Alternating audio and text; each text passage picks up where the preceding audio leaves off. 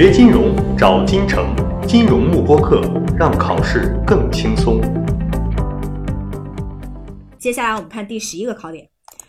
第十一个考点呢，其实没什么好说的，但是由于它非常非常重要，我们这边还是来讲一讲。第十一个考点讲的就是折旧，对吧？我们说固定资产如果随着使用年限的增加，账面价值不断减少的过程呢，就是所谓的折旧 （depreciation）。那么固定资产的折旧费用呢，会作为利润表项的一项费用来进行支出。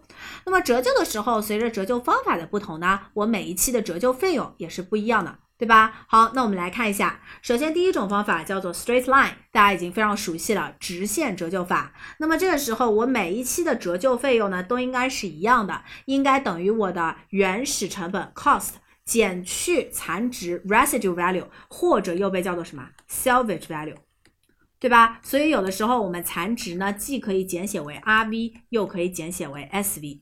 这个代表的都是到期的时候我余留下来的固定资产的价值。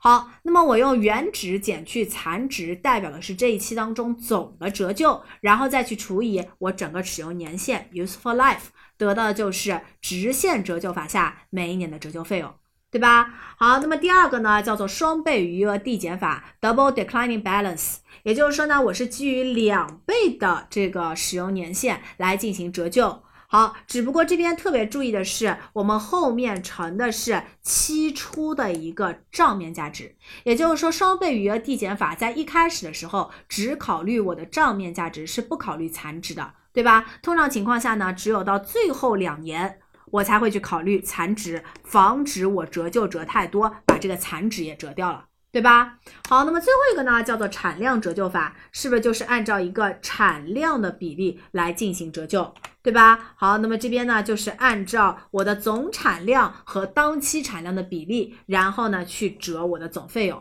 就可以了。好，那么这三类折旧，大家看到描述会计算就行了。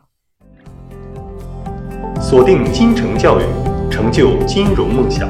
更多备考知识，请关注金融幕布课。